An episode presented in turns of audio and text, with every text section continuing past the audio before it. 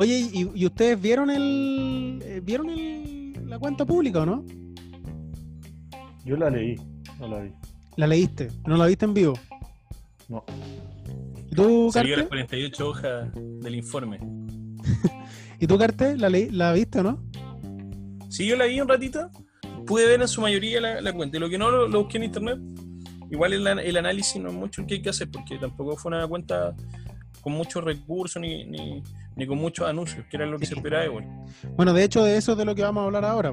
Vamos a ir viendo qué tanto lo que dijo la cuenta pública, pero también lo que no dijo, ¿no? Yo por lo menos la vi como buen, como un acto republicano.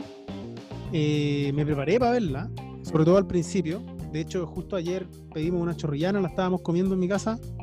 Eh, porque un acto republicano finalmente ver el discurso, aunque no diga nada, y después ver las reacciones, ¿no? La oposición diciendo lo mismo que siempre dice una oposición, que es que no hubo autocrítica. Eso es como lo que, lo que viene sí o sí. Entonces uno sabe lo que va a pasar en el discurso y uno también sabe lo que va a pasar después del discurso. Entonces es parte de una tradición al final. Sí, a mí me faltó más show, sí. Porque todos los años nosotros veíamos que los carabineros echaban gente porque gritaba o estaba con carteles o cosas. Entonces ahora el único resayo que quedó de eso fue Winter con un cartel preguntando quién le haya disparado a, Gatica y a, y a, la otra chica en el estallido social. Que igual es una, una, discusión importante a la que no se refirió Piñera tampoco. Pero igual le eché de menos como que hubiera más, más, más conato en la, en la cuenta pública. Bueno, que eso se da también por el tema de la situación actual de la pandemia y todo eso, porque dificulta el show extra a cuenta pública. Sí, era, era un show bien raro, ¿eh? yo lo encontré como, como un poco frío, lo tú mirabas ahí la tele y veías ahí, claro, todas estas personas abajo sentadas de una distancia igual, igual considerable para que hubiera distancia social. Eh, hubo, poco, poca celebración, poca, poca manifestación, como que se le perdía un poco el espíritu a lo que era la cuenta pública y las manifestaciones hubieron, pero tampoco fueron tan tan grandes. Yo supe que hubieron, hubieron uno que otro caceroleo, y también eh, esa, esa intervención que se llamaba apuntar con rayos láser al, al Congreso, que igual habían videos donde harta gente lo hacía, pero en realidad no es algo como que fuera masivo tampoco. Oye, antes de partir, yo quiero. Eh, ya partimos, esto va a salir. Todo esto que han dicho va a salir. No, sí sé, pero antes de ir de lleno al tema, me refiero. ya. Eh, quiero acusar a Gary de maquinero, porque la síntesis del capítulo anterior, el Gary, como al estilo Sanfuente, a propósito del presidente que hablábamos en el capítulo anterior, eh, omitió mi, mi, postura de la síntesis, hizo la, la suya no. No, yo sé que tu molestia es real. Eh, y efectivamente omití un poco tu conclusión. Eh, y digamos dejé la síntesis como nuestra gran conclusión la mía al final. Pero eso se debe a que este podcast es mío. Y ustedes no pueden perder de vista eso. el, Gary está en contra de los discursos de odio y por eso eliminó la parte de Santa Cruz. Hay que ser sincero. no, qué discurso de odio. No, vieron como un buen San Fuente. San Fuente era de ese estilo. Ya, pero ¿cuál era tu, tu conclusión en el fondo a propósito de lo. de. No, no, en términos generales era al final de que yo no veía una dirección así como tan clara de lo que iba a ser este cambio de gabinete, que creía que podía asumir, tender hacia la asunción de un rol más protagónico, también más eh, eh, como, como difuso. Por eso yo no era como tanta gente como ustedes, pero en realidad era un detalle. ¿no? Eh, no, pero bueno, ahí los que quieran ahondar un poco más pueden escuchar el capítulo, obviamente, que se llama Cambio de gabinete por el rechazo. Esa es como la pregunta que planteamos al final. Y claro, ahí el José lo que hizo fue dar más énfasis a que este era un gabinete más político que técnico. O sea, esa fue como la, la, distinción más importante que el, que el José hizo y que yo no destaqué al final, pasando máquina como siempre. De lo cual no me arrepiento. Oye, eh, vamos, vamos a este tema. Eh, la cuenta pública de ayer, que ustedes algunos leyeron y otros vieron. Primero, falta de emoción, bastante fome. Eh, pero ¿cuáles son, a, juicio de usted, eh, Carte, cuáles son los temas más, lo, más importante de lo que dijo, en tu opinión? Yo creo que igual eh, fue importante igual el, tono de Piñera, yo creo que igual fue, fue como ambivalente con las cosas. Eh, en algún momento, cuando partió el discurso, empezó a hablar de la, de la ola de violencia. No sé si se dieron cuenta. De la ola de violencia el 18 de octubre y lo que había costado recomponer al país después de eso. Y después, al medio del discurso, empieza a hablar de las legítimas manifestaciones de la gente. Entonces, tú no entendías cómo para dónde apuntaba. Eh, también había salido en la prensa que, que Piñera había omitido todas las partes en donde pedía perdón por las actuaciones de los últimos meses. Eh, entonces, yo creo que con qué nos quedamos, con que fue una cuenta pública donde se hizo más que nada un resumen de la gestión del gobierno, donde nosotros igual sabemos que no hay muchas cosas que celebrarle al gobierno actual, pero más que nada eso, no hubieron grandes anuncios tampoco, creo yo. Ya eh, se habló de lo típico, qué, ocurre con la pandemia, hacia dónde apunta el plan paso a paso, el hecho de que los, niños vuelvan a, a clase, eh, sobre el fortalecimiento de la clase media yo creo que nos quedamos cortos con todo ese tipo de cosas. Y creo que el, el, anuncio más que nada eh, fue eso, un resumen de las pocas cosas y las malas cosas que ha hecho el, el, gobierno. Y me faltaron un poco más de anuncios como para darle un poco más de optimismo a la gente con lo que se viene. Ahora yo sí creo que hubo un par de anuncios importantes, o sea, en general no fue mucho, pero sí hubo un par de cosas que a mi juicio son bien importantes, o sea, el fin del Sename, hay que ver en qué términos se concretiza esto como política pública, en el fondo el detalle del proyecto y todo, pero el fin del Senami y la creación de, del servicio de protección de la niñez y el servicio de reinserción social de menores, eh, yo creo que son un paso también importante y, es un anuncio importante, digamos, porque es una problemática que también tiende a poner en un lugar de importancia a, a, gente que haya sido olvidada, digamos, en este país y no creo que valga la pena así detenerme a explicar por qué. Yo también creo que hubo otras cosas interesantes, por ejemplo, en materia económica se anunció em, la creación de incentivos tributarios. Hay que ver de qué naturaleza son esos incentivos tributarios. Eh, y de nuevo, como estos son anuncios, no tenemos el detalle, pero yo creo que ahí hay algo muy importante. O sea, se viene una reforma tributaria, eso es lo que está diciendo. Luego em, se habló también de la modificación de los planes de concesiones. Eh, es decir, de como volver a concesionalizar las cosas, yo creo que también eso fue un anuncio importante. Se habló también de generar incentivos para la inversión eh, extranjera. Eh, se dijo que eso iba a generar eh, 120.000 empleos, que iba a traer 21, una inversión de 21 mil millones de dólares y que el foco de eso iba a ser los proyectos de inversión que tendieran a la descentralización y sustentabilización del país.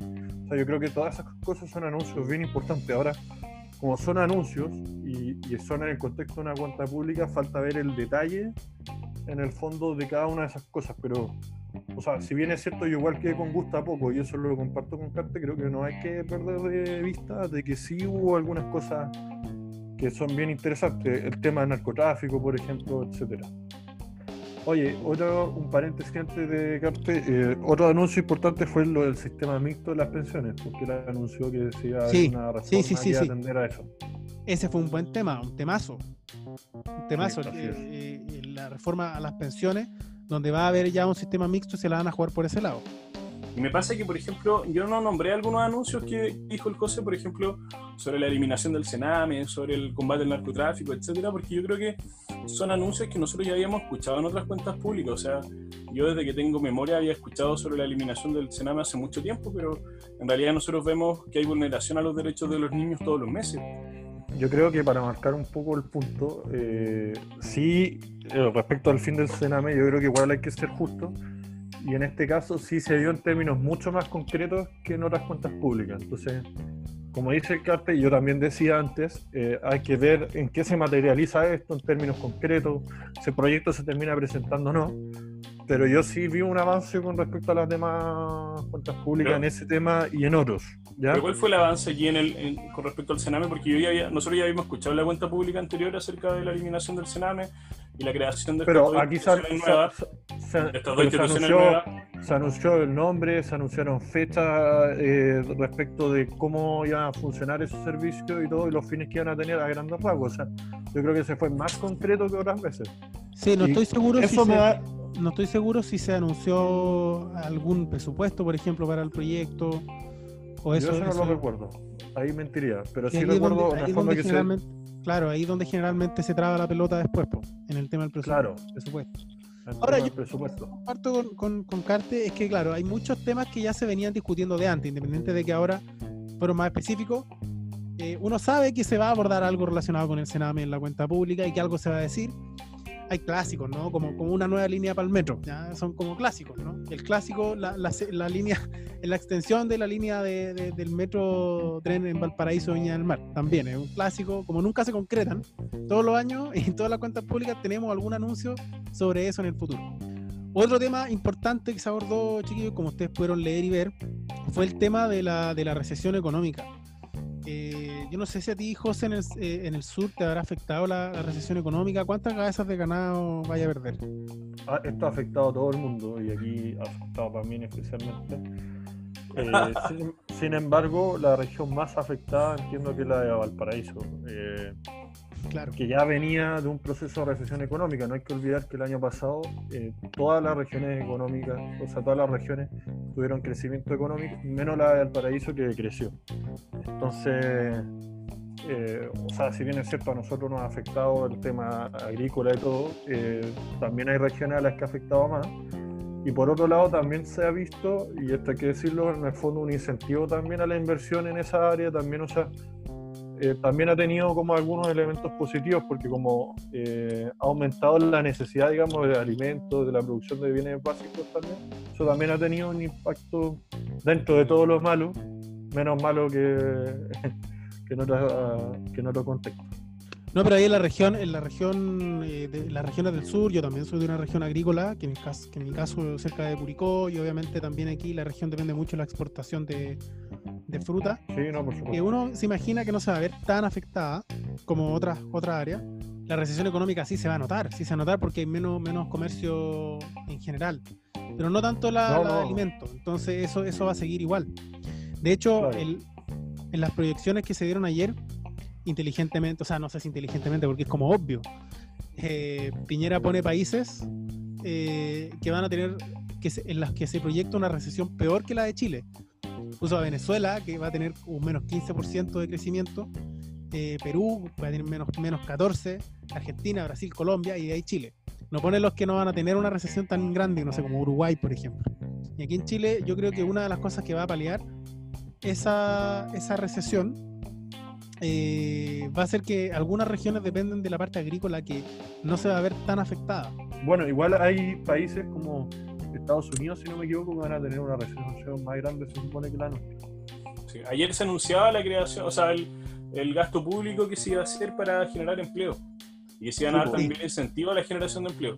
Y claro, cuando hablábamos 1.800 millones de dólares. Claro, no manejo la cifra porque Santa Cruz tiene el informe de la, de la de la cuenta pública. no, no, no, es que yo hice, como la, leí, hice un esquema. Entonces tengo aquí lo de los 34 mil millones de dólares y 250 mil nuevos empleos. Sí, yo lo estoy viendo plan de inversión pública. Pero, por ejemplo, igual es, cierto que van a haber ciertas regiones que van a tener impactos distintos. Y al paraíso nosotros lo veíamos en, esa, en ese plano, porque al final claro, con el estallido social, la mayoría de, las manifestaciones o las protestas se producían en los lugares más turísticos de, la ciudad o, en los lugares donde estaba el comercio. Sí, no, el turismo, en Valparaíso está hecho bolsa. Por eso, donde estaban los bares, donde, estaban todo este tipo de, restaurantes emblemáticos, etcétera, incluso varios terminaron quebrando. Yo me acuerdo que en algún momento con unos amigos fuimos unas tres veces, como entre, entre octubre y diciembre, a subir a Ecuador y las tres veces tuvimos que salir arrancando porque, claro, la manifestación, o sea, la gente llegaba corriendo de la manifestación al, al lugar donde estaban los bares y ahí llegaban los, carabineros ahí gaseando todo el lugar, entonces era igual complicado y tenían que cerrar los locatarios, etcétera. Entonces, ahora con la, con la cuarentena yo creo que fue mucho peor para ellos. Y ahí esto terminó como dilapidándolo a todos. Sí, de hecho, tengo un amigo que se llama Alejandro Bello, que le mando un saludo. ¿Es Bello? Eh, que me comentó, bueno, él estaba vinculado al tema del, del, turismo. Y me comentaba que, claro, mientras fue el estallido social en el verano, para los turistas que llegaban a Valparaíso, en Santiago les decían eh, que, no sé, para pues, San Pedro Atacama era bueno ir por cuatro días, cinco días, a Torres del Paine por un poquito más, unos, una semana, un poquito más. Y a Valparaíso le decían, no, mejor anda por el día nomás, no te quedías allá.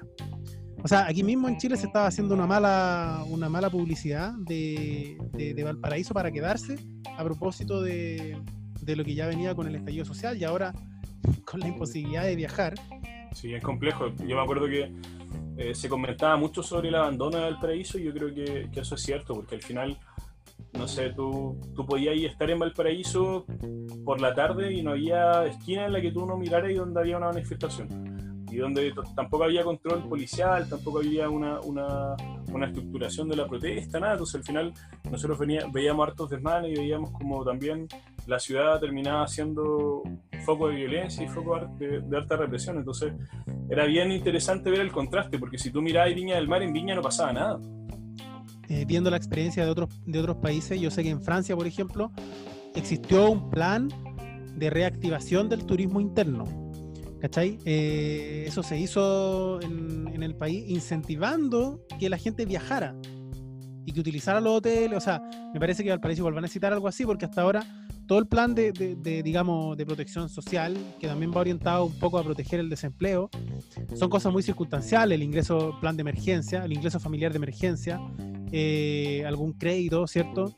Eh, eh, los subsidios de arriendo, son cosas como para el momento, para superar el momento, pero también yo creo que va a necesitar un poco de, combustible que, le, permita a, la economía reactivarse con más, con más energía em, una vez terminada el confinamiento. Santa Cruz. Bueno, Italia, para complementar lo que decís tú, por ejemplo, algunos municipios italianos y eso van a subsidiar o hacer sorteos como de pasajes y cuestiones gratis para extranjeros y cosas así.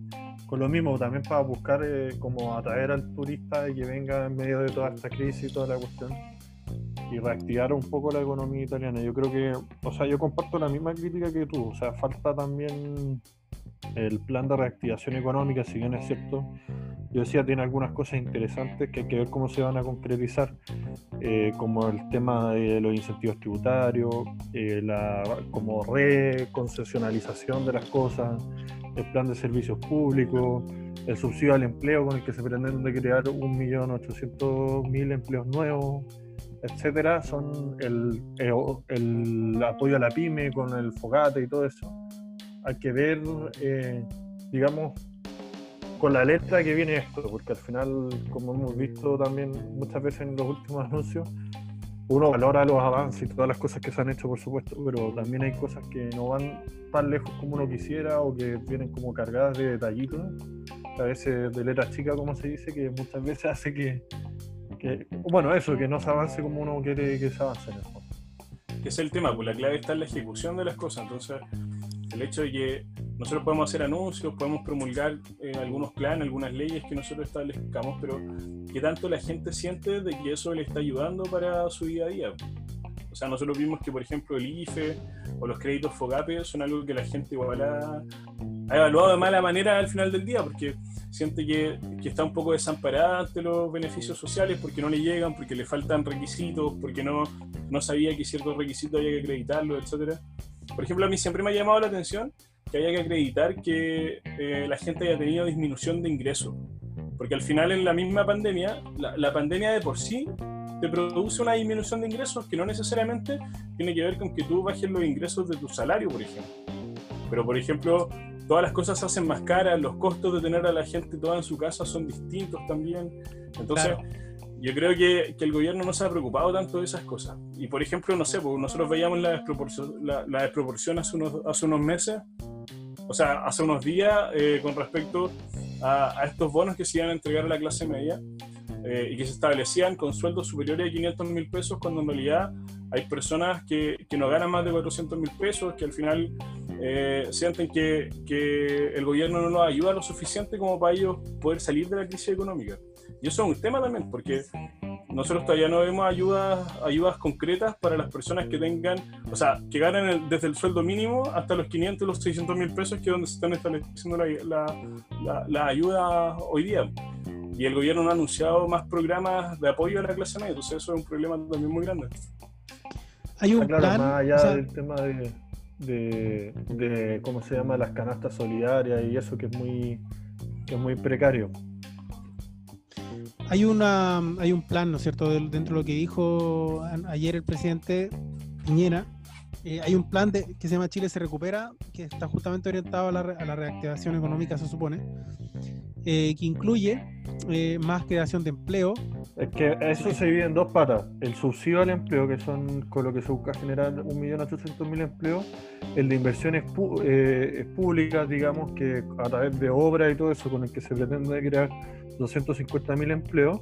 Y el tema de, la, de los incentivos tributarios que yo te hacía ilusión y a la inversión y todo eso, con lo que se pretende crear 120.000 empleos. Claro, eh, también eh, está el tema del impulso a las concesiones, que creo que lo mencionaron, lo mencionó también el José antes de que grabáramos, me parece. Eh, lo comentábamos así como fuera, fuera de, grabación. la inversión especial en vivienda, va a haber una especial. Será como que le están copiando la, la, fórmula a Jado, ¿no? Eso lo podemos dejar para más adelante. Ese tema. Le están preparando el gobierno a Jado. Eh, y facilitar trámites para la inversión. ¿ah? Como que puede haber ahí una, oportunidad de inversión. Los papitos corazón van a aprovechar esa oportunidad, parece. ¿ah? Oye, a ellos le pegaron duro. No, de hecho, bueno. Están viendo todas las oportunidades de inversión ahora. No, pero esos pantallazos, esos pantallazos eran hermosos. O sea, no sé si ustedes se dieron la tarea de, andar mirando los pantallazos de los papitos corazón donde le pedían a, a, las chicas que no sacaran la plata, que no se los cagaran porque querían invertir. Había uno de unos colombianos que le decía, le dio plata a unos colombianos, me van a matar, ayúdame. Había otro que decía, quiero emprender en una gallina para vender huevos, pero si tú no querías, para hacer porque tú eres egoísta y pensáis solo en ti nomás y no en nosotros.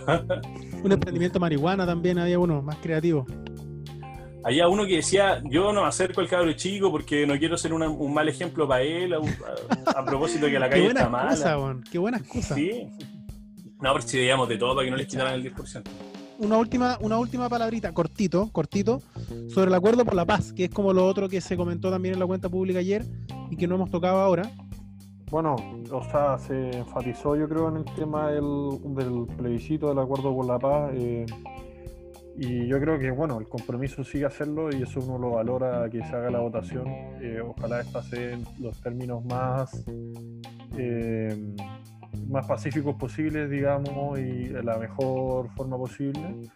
Lo que sí, como decía el Capte, bueno, se fue ambiguo un poco el tema de las manifestaciones y eso, pero yo creo que igual es bueno hacer la delimitación de que, en el fondo, el tema de la quema del metro y todas esas cosas son cosas que. que no son aceptables, mientras que, por ejemplo, los caselograzos y todas esas cosas, sí. Entonces, creo que es bueno hacer esa distinción, aunque faltó precisar en la cuenta pública con respecto a eso, o sea, como que no quedó muy claro tampoco. Y bueno, el, el tema del acuerdo constitucional sigue, hay que ver cómo se materializa, por ejemplo, el plan de fortalecimiento de las instituciones públicas y todas esas cosas. Eh, yo quería, bueno, hablar del tema de la guía de género y un poco de la disminución de los parlamentarios, me parece que no, no vamos a tener tiempo para eso. Eso de la disminución de los parlamentarios lo podemos dejar para después cuando se esté discutiendo eso, porque ese va a estar bueno también ese tema. Eh, Carte, algo sobre el acuerdo por la paz, sobre el acuerdo constitucional. y a mí me dio mucha risa de que Piñera se adjudicara ciertos logros de la oposición ahora en, el proceso del estallido social. O sea, eh, habló sobre, sobre lo importante que fue para el gobierno el hecho de firmar el acuerdo por la paz, habló sobre estos 40 años de democracia. Entonces tú decías, eh, se está tomando todos los lo, réditos incluso de la concertación, eh, atribuyéndolas también al gobierno que esté todo, etcétera. Entonces, podemos decir que Piñera igual fue bien Barça a, la hora de adjudicarse ciertos logros que no son propios. Pero más que nada eso, yo creo que fue una cuenta pública bien fome. A mí, escucha, tampoco es que uno espere una vez al año ver la cuenta pública, pero yo siempre había visto como los anuncios presidenciales cargados de, expectativa y que tú decías, oye, se vienen caleta de cosas buenas, anunció, anunció un bono. Generalmente los primeros son así, los primeros tienen como expectativa porque van a ir marcando la pauta del gobierno. Ahora este tiene un poco más de expectativa porque está en medio de una crisis, o sea, en ese sentido también uno se arma más expectativas para ver cómo resuelven la crisis. Ya chicos, se nos Quiero que de nada, que nos, que nos contagiara también de optimismo y que nosotros dijéramos, sabes que vamos, vamos en buen camino y claro, hay hartas, soluciones y hay hartas alternativas para salir del hoyo en el que estamos. Pero al final no nos encontramos con eso, fue un poco más de lo mismo. me hizo falta igual harto, un poco más de humor. No vi a la abuela ayer, no vi a Florcita Motúa y lo eché de menos. Es que no estaban todos invitados y estaban más separados, fue más, más sobrio también el espectáculo. Ya chiquillos, un gusto como siempre hablar con ustedes. José Ignacio de Santa Cruz, como siempre. José Camilo Carte también. Y que les habla el profesor Felipe Garrido. Eh, mientras Chile se quema, vamos a seguir hablando de, otro- de otros temas que quedaron al aire, por ejemplo, o que quedaron en el aire, como el tema de los parlamentarios, de la disminución de la dieta parlamentaria. Pero yo creo que eso nos da para un capítulo aparte, que podemos dejar para más adelante. Así que eso, un gusto, un abrazo, nos vemos en otro capítulo. Chau. Chao, una-